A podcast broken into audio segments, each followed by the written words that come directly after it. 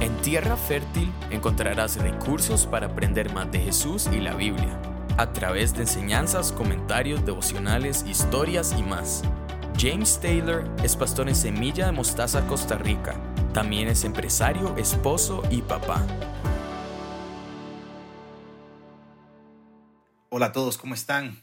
Eh, pues aquí en nuestra cuarentena, eh, esperando que todos estén muy bien, que estén cuidándose mucho, que estén tomando las medidas que se necesitan durante este tiempo.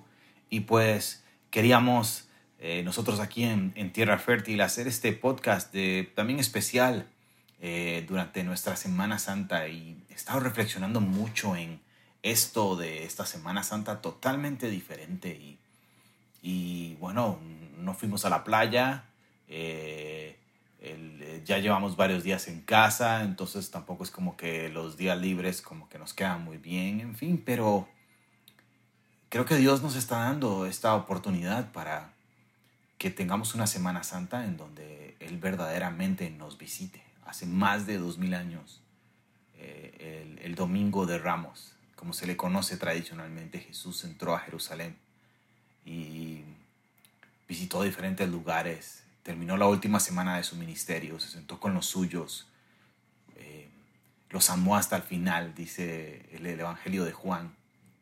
Y, y qué hermoso saber que en medio de este tiempo que estamos viviendo, Jesús también puede venir y sentarse con nosotros, estar con nosotros. Y yo espero que este tiempo sea un tiempo en donde conozcas más de la palabra de Dios, en donde lo conozcas más a Él, donde puedas caminar más con Él y, vamos a salir más fortalecidos. Y me gustaría tener algunas reflexiones con respecto a esto de Semana Santa. Creo que es una Semana Santa muy especial para todos, definitivamente. Es muy diferente y no sé cuál es tu situación. Puede ser que has estado lamentando mucho esto, puede ser que hayas estado eh, pasando un tiempo difícil, puede ser que hayas estado amargado. muy amargado.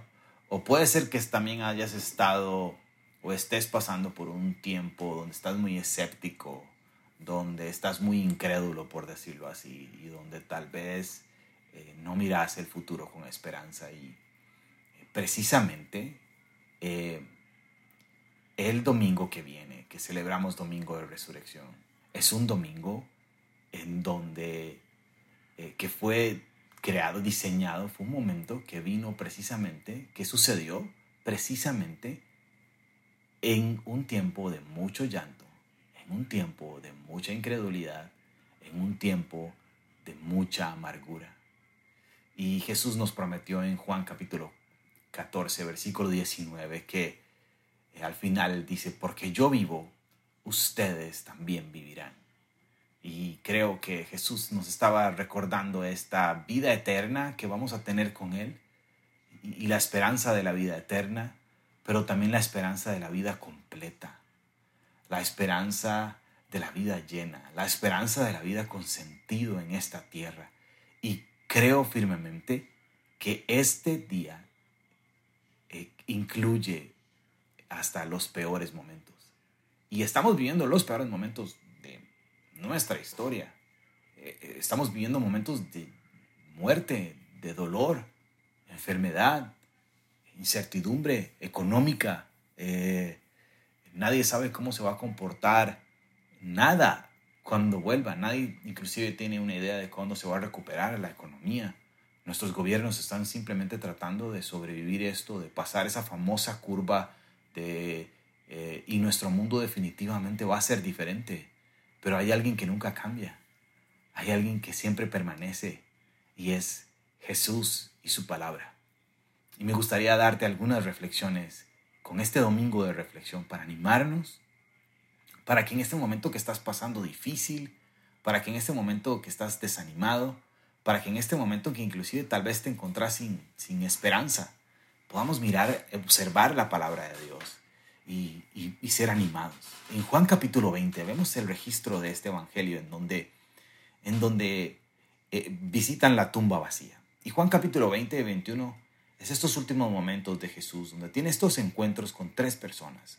Primero tiene un encuentro con María Magdalena. María Magdalena era una mujer que le debía demasiado a Jesús. Bueno, todos le deben demasiado a Jesús, pero ella creo que de una manera muy especial. En Lucas 8 vemos donde ella eh, estaba endemoniada, tenía siete demonios y, Jesús la liberó de ellos.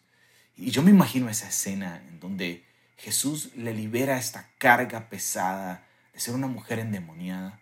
Ella amaba a Jesús, era cercana a Jesús, era una de las personas que, que apoyó su ministerio durante todo este tiempo. Y, ella es de las primeras en ir junto con un grupo de mujeres a la tumba, a, a, cuidar el cuerpo de Jesús, a, a, llorar inclusive el, el, el, cuerpo de Jesús. Y cuando llega, dice el texto que muy temprano en la mañana llegó eh, y, no encontró el cuerpo. Fue a llamar a Pedro, a Juan.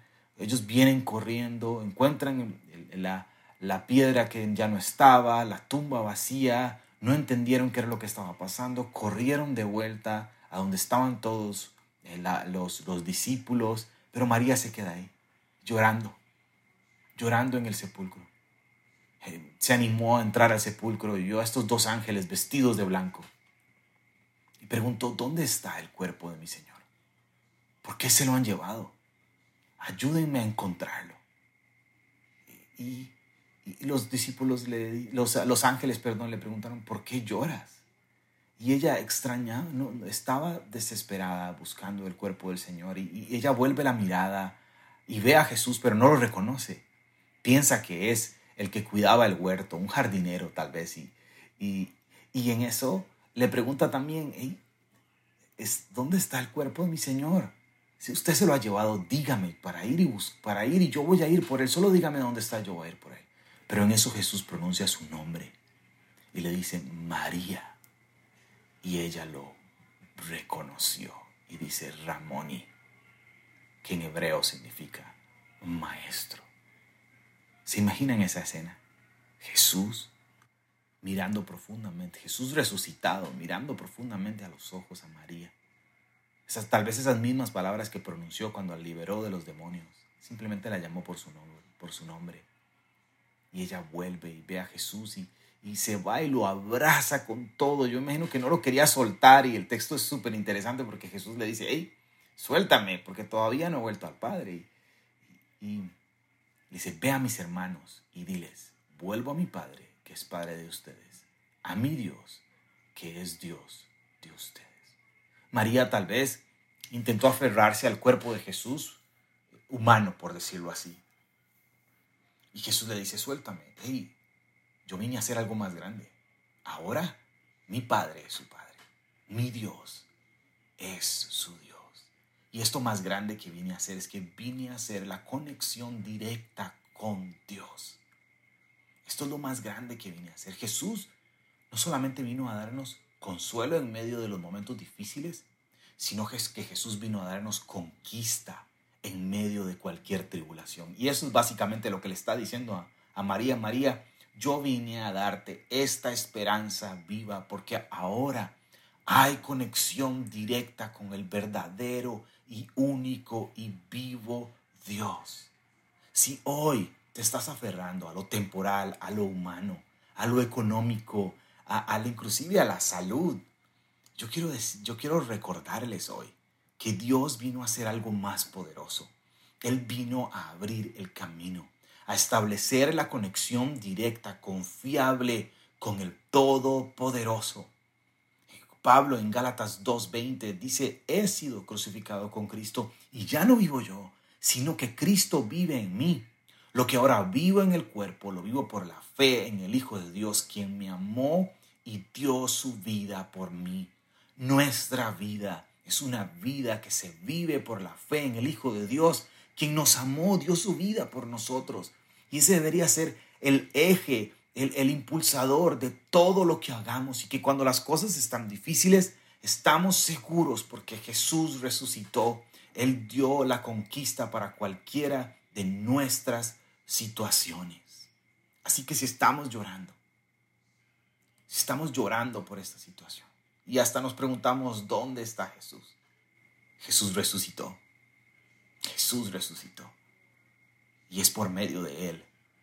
que podemos conquistar cualquier situación en la que nos encontramos. La historia continúa y Jesús tiene este encuentro con este discípulo llamado Tomás. Los, los, Tomás llegó, no estaba, Jesús se le aparece a sus discípulos en varios momentos y en uno de estos Tomás no estaba ahí. Sus, amigos le dicen, Jesús resucitó y Tomás, el incrédulo, conocido como el incrédulo, dice, hasta que no toque sus heridas, hasta que no meta su mano en mis costados, no voy a creer. A Tomás lo apodaban el gemelo. Y a mí me llama mucho la atención esto porque sí se parece a nosotros. Es el gemelo porque se parece a nosotros. Porque vos y yo somos muy incrédulos. Y creo que muchos de nosotros estamos en esa posición de necesito la evidencia, necesito tocar, necesito ver, necesito respuestas prácticas, necesito información. Y especialmente en estos tiempos. Eh, eh, eh, nos volvemos incrédulos, nuestra fe se vuelve débil. Y, si estás en esta situación hoy, en, esta semana que estamos celebrando la vida de Jesús, su muerte y su resurrección, creo que el Señor Jesús también nos acepta así. Creo que podemos venir delante de Él y, y decir, Señor, estoy incrédulo, y, yo te quiero invitar a que tengas esa conversación con el Señor. A que en lugar de que tu incredulidad te aleje, que tu incredulidad te acerque y que puedas tener esa conversación con Jesús, porque sabes que Él te va a recibir así. Y estoy seguro que te va a, a sorprender, porque va a abrir tus ojos. Si te acercas con un corazón sincero, va a abrir tus ojos, tu mente, tu corazón, y Él te va a mostrar. Y Él te va a mostrar él te va a mostrar que es el verdadero Dios. Y puedes venir así con incredulidad. Y Él va a alimentar tu fe. Tomás, Jesús le dijo, bueno, porque has visto, has creído. Pero, bienaventurados, dichosos, aquellos que sin ver, creen.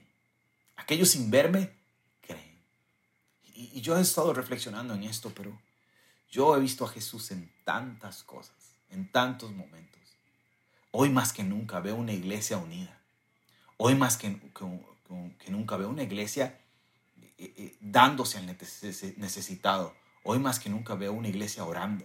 Hoy más que nunca veo una iglesia leyendo la Biblia. Hoy más que nunca veo una iglesia abrazándose virtualmente, pero abrazando, abrazando la verdad de la palabra de Dios. Hoy más que nunca veo unas personas con sed de, de, de conocer de Jesús y una iglesia reaccionando. Me encanta ver todas esas iglesias que han estado haciendo sus en vivos, que han estado enviando sus devocionales, que han estado manteniendo a la iglesia unida y que han invitado a otras personas a que se unan a eso. Díganme si eso no es ver la mano de Jesús. Díganme si eso no es ver el abrazo de Jesús. Somos llamados a hacer eso. Así que eso me emociona. Y si estás nuevamente, si estás incrédulo, si la estás pasando mal en este tiempo, el Señor Jesús te recibe así. Nuestra siguiente historia es otro de sus discípulos. Es Pedro. Este Pedro es, es famoso. Famoso por sus metidas de patas, famoso por sus, sus, sus frases increíbles. Creo que una de sus frases más famosas es cuando Jesús les pregunta a sus discípulos, ¿y ustedes quién dicen que yo soy? Y le dice, tú eres el Mesías, el Hijo de Dios. Esa declaración de Pedro. Justo después Pedro le dice, mm, yo nunca te voy a dejar. Cuando Jesús le dice que va a padecer en Jerusalén, yo nunca te voy a dejar, yo voy a, yo voy a mantenerme firme, yo voy a cuidarte y, trata de cumplir su promesa. Cuando, cuando vienen a arrestar a Jesús, Pedro saca una espada y, Pedro es conocido por un hombre fuerte, era pescador y no, es no era un pescador cualquiera, era, era de, de, red, de, fuerza, era, era, era, era conocido por ser rudo y, con su fuerza, un hombre firme, eh, sólido, va y agarra su espada y le corta una oreja a un, este, soldado romano. Jesús lo regaña inmediatamente. Eh, pero y le dice, Pedro, no, guarda la espada, ese no es el camino. Pedro se va detrás de Jesús. Pedro se va detrás de Jesús. Pero tiene ese momento en donde se le acerca una persona y le dice, ¿no eras uno de los discípulos? Y él le dice, no, no, no, yo no soy. Otra persona acerca y le dice, no, pues yo, yo estoy seguro que sí, yo te vi con él. Y él, no, se enoja un poco más. Y una tercera persona, y la Biblia nos enseña que esa tercera, después de que esa, esa tercera persona lo señaló como un discípulo de Jesús, él habló palabras fuertes, duras, malas palabras en contra de Jesús. Y en eso el gallo cantó tres veces. Después de tres veces de haberlo negado. Wow. Dice la historia que Jesús, que Pedro, perdón, que Pedro corrió y lloró amargamente. ¿Estás llorando amargamente? ¿Estás pasando este tiempo de pandemia, pero también en donde en donde simplemente estás amargado y incrédulo, lamentándote, e inclusive tal vez quieres aparentar ser muy fuerte, muy Pedro, muy que puedes enfrentar cualquier cosa, pero por dentro estás despedazado y le has fallado a Jesús y no le has sido fiel y no cumpliste la promesa con Jesús. El Señor también te recibe. Porque tiempo después la historia nos cuenta que está Pedro pescando con sus amigos, ven al maestro, no lo reconocen, pero de repente, cuando Jesús les da la indicación de, hey, tiren la, red al otro lado, él dice, es el maestro, se tira al agua y nada hasta, hasta, la, hasta la playa y se topa con Jesús. ¿Se imaginan esa conversación? Después Jesús se lo lleva a caminar y, lo, y le da hasta una tarea pastoral, pero, pero ¿se imaginan esa conversación? Jesús diciéndole, Pedro, todo está perdonado. Pedro, porque estoy vivo, estás perdonado. Pedro, el precio fue pagado. Todo perdonado.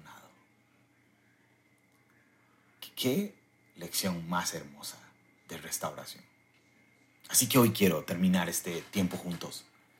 Si estás como María, lamentándote y lamentándote, con un corazón lleno de tristeza, inclusive hasta depresión, puede ser que te sentís deprimido, Puedes sentir que estar encerrado en casa te está afectando. Puede ser que hay, hay, hay incertidumbre del futuro. El Señor te está llamando por tu nombre hoy. Puede ser que estás como Tomás, escéptico, incrédulo. No, no, no, esto no, no, no, no hay salida. Necesito números, necesito andar viendo estadísticas. Acércate así a Jesús. Él te va a recibir. Él te va a llenar de fe. El mejor lugar es a los pies de Jesús. Y tal vez estás como Pedro, amargado. Le has quedado mal a Jesús muchas veces. quieres proyectar por fuera que estás bien. Quieres mantenerte firme y tal vez que nada te afecta. Pero por dentro estás quebrantado. Jesús te quiere topar en la orilla de la playa y caminar con vos y animarte y restaurarte hoy quiero que esa sea nuestra oración. Que este domingo de resurrección Jesús nos levante nuevamente. Que nosotros personalmente, que nuestra familia, que nuestra iglesia esté más fuerte que nunca. Porque nuestra esperanza está viva. Porque nuestra esperanza resucitó. Porque Jesús está en control. Porque Jesús nos va a llevar a buen término. Y nosotros aquí, mientras tanto, aferrados a Jesús, aferrados al sacrificio de Jesús, llenos de fe, sabemos que el Señor nos va a dar la conquista. Porque aquel que conquistó la muerte puede conquistar cualquier otra cosa que se venga enfrente. Esa es mi oración para vos y para mí. Que la palabra de Jesús, que es más cortante que espada de dos filos, encuentre tierra fértil en nuestros corazones y de ahí un árbol plantado junto a las aguas, que su hoja no cae, que da fruto a su tiempo, a su tiempo, un fruto que perdure. Que Dios los bendiga muchísimo. Gracias por escuchar en Tierra Fértil. Gracias a, David Guevara, nuestro productor. Gracias a mi esposita, que se encarga de todo lo de redes sociales. Y estamos en contacto. Cuídense mucho, no salgan de casa y nos vemos en nuestro próximo episodio. Gracias por escucharnos. Espera el próximo episodio. Te invitamos a suscribirte en las plataformas de Spotify, Apple Podcasts o Google Podcasts. Además, seguimos en nuestras redes sociales de Facebook e Instagram.